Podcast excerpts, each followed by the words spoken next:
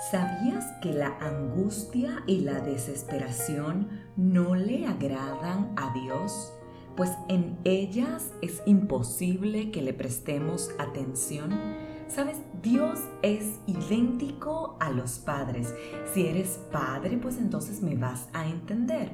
¿Por qué? Porque cuando los niños hacen rabietas, habitualmente, ¿qué actitudes tienen los padres? O tú que eres padre y me escuchas, ¿qué actitud tienes frente a tu hijo cuando se comporta de esta manera? ¿Verdad que lo ignoras? Aunque estás molesto o molesta, te llenas de paciencia a esperar que se le pase ese episodio para corregirlo y conversar con él o con ella, ¿correcto? Pues lo mismo pasa con Dios. Cuando nos portamos como desesperados o estamos angustiados, no somos de su agrado, porque estamos como los niños en medio de una rabieta en la cual nuestras emociones no nos permiten escucharlo. ¿Sabes que el Dios que hizo el oído escucha? ¿Sabes que el Dios que hizo la boca habla? ¿Sabes que el Dios que hizo las normas corrige? Pues entonces no hay excusas para que le ignoremos, para que le hagamos rabieta o para que no le prestemos atención cuando nos habla. ¿Cuántas veces te ha hablado Dios y le has ignorado? ¿Cuántas veces te has sentido desesperado, angustiado, le ruegas de manera ansiosa y dices, ¿por qué no me respondes? Quizás es porque Él está esperando que te calmes correctamente para que cuando te hable lo puedas escuchar. En tiempos de crisis se espera pacientemente en Dios, se descansa y se reposa en Él.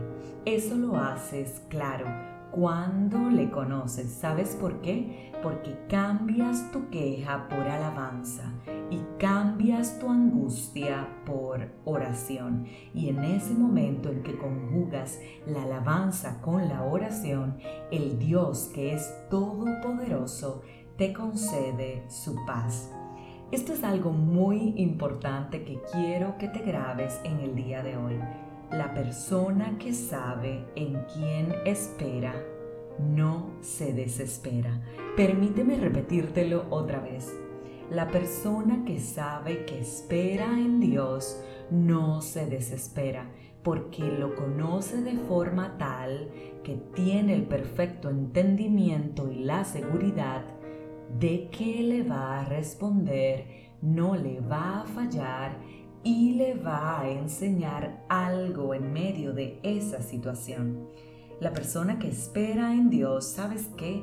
No se amarga, pues sabe que pacientemente Él le responderá y que el fruto de esa respuesta va a ser bendición. Los hijos de Dios sabemos que en Él recibimos seguridad, protección, amor infinito, paz abrazos en los momentos de soledad y compañía aun cuando estamos solos. Por eso tu corazón debe de regocijarse en Él independientemente de la circunstancia que estés pasando, porque en Él no hay espacio de que algo salga mal. Hoy quiero preguntarte, ¿Estás desesperado? ¿Estás angustiado? Últimamente lo único que haces es quejarte. Tu oración tiene cierto grado de intensidad a un punto tal en que aún orando no recibes paz.